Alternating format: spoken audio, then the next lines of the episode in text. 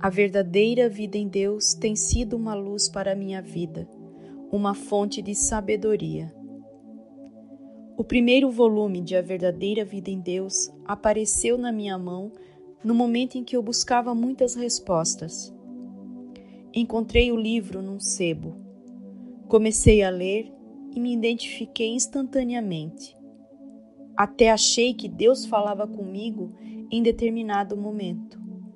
Li o primeiro volume por umas três vezes e ainda sentia sede de Deus. Consegui os outros volumes através do telefone na contracapa. Quando comecei a ler o segundo volume, na página 19 do caderno 17, foi quando Deus falou realmente comigo e me mostrou um menino que na época estava com cinco anos. Ele inchava todo, tinha uma doença que os médicos não conseguiam saber ao certo. Deus me mostrou em espírito a criança e sua mãe, referindo-se à mãe como a senhora.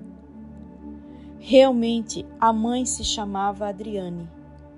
Fiz uma oração por ele, entregando minha vida a ele, tudo em espírito Deus me pedia que fizesse jejum por ele, dois dias sem tomar líquido algum.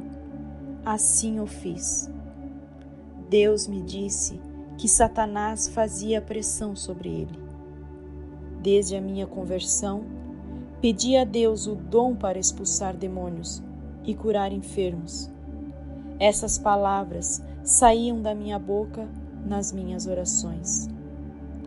A verdadeira vida em Deus tem sido uma luz para a minha vida, uma fonte de sabedoria.